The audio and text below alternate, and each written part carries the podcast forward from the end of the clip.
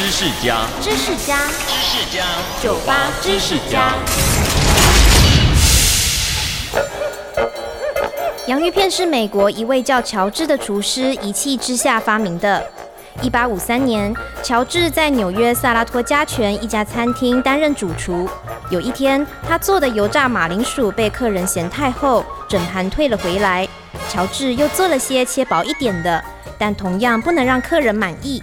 厨师乔治气炸了，决定教训这桌不讲理的客人。他把马铃薯片切得十分的薄，炸得非常脆。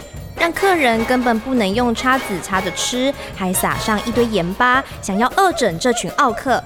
谁知道那桌客人爱死这道菜了，连带让其他客人都请乔治为他们准备这项料理。就这样，洋芋片诞生了。